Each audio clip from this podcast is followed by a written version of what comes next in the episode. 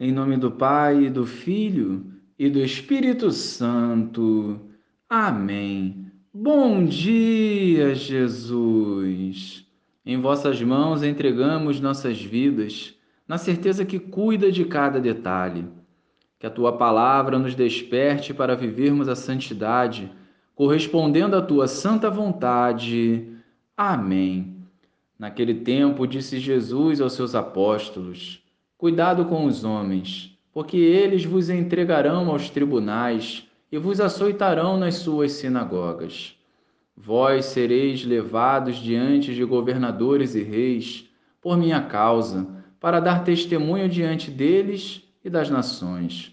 Quando vos entregarem, não fiqueis preocupados como falar ou o que dizer. Então, naquele momento, vos será indicado o que deveis dizer. Com efeito, não sereis vós que havereis de falar, mas sim o Espírito do vosso Pai é que falará através de vós. O irmão entregará à morte o próprio irmão, o pai entregará o filho. Os filhos se levantarão contra seus pais e os matarão. Vós sereis odiados por todos por causa do meu nome, mas quem perseverar até o fim, esse será salvo. Louvado seja o nosso Senhor Jesus Cristo, para sempre seja louvado. Jesus veio ao mundo e não foi acolhido.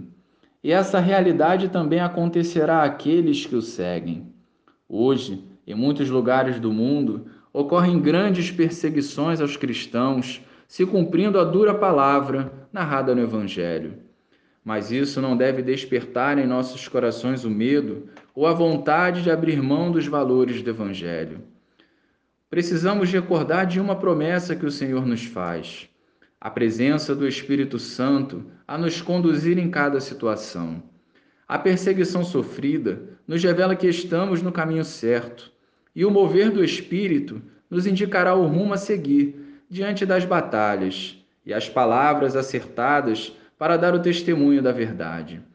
A vivência do Evangelho é a forma segura de vivermos a santidade plena que nos levará à salvação. Muitos pagaram com a vida o preço de ser um verdadeiro cristão e foram sementes que geraram conversões. O martírio não atingirá todos os discípulos de Jesus, mas todos nós temos o dever de sermos fiéis ao Senhor em nossas atividades cotidianas.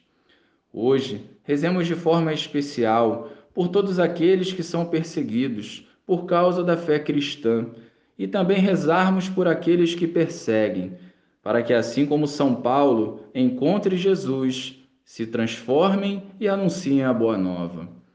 Glória ao Pai, ao Filho e ao Espírito Santo, como era no princípio, agora e sempre. Amém.